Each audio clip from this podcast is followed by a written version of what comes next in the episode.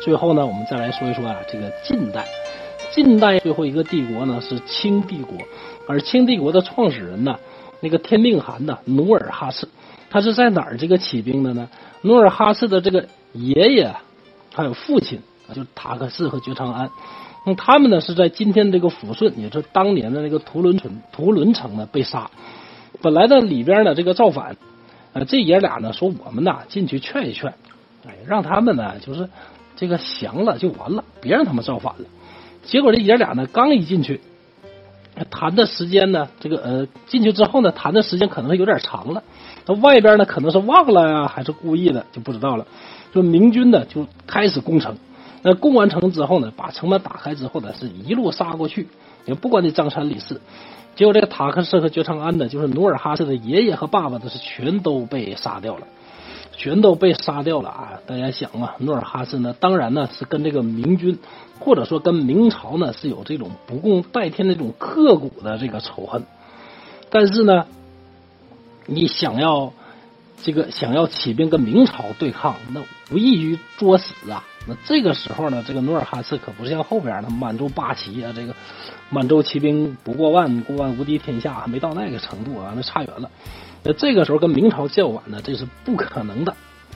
于是呢，他就什么迁怒于什么呢？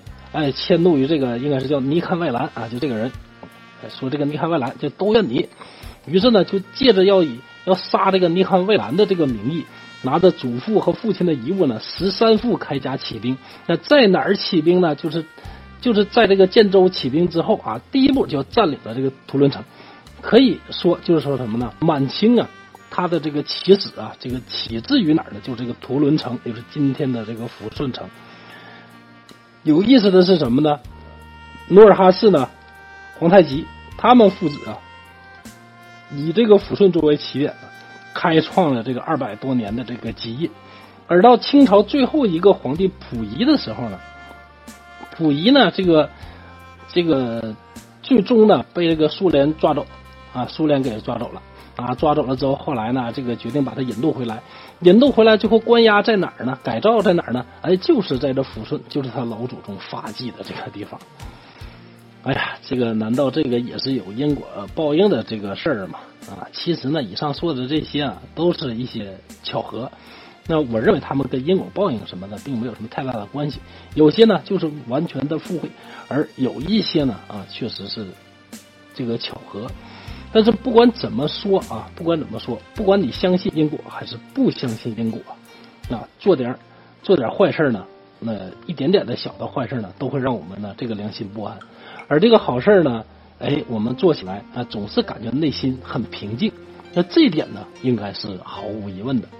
那还是老刘家呢，有一个能人呢说过，叫什么呢？叫勿以这个恶小而为之，勿以善小而不为。不管你相不相信因果，这个都是我们应该做的。那今天呢，就到这里啊，谢谢大家。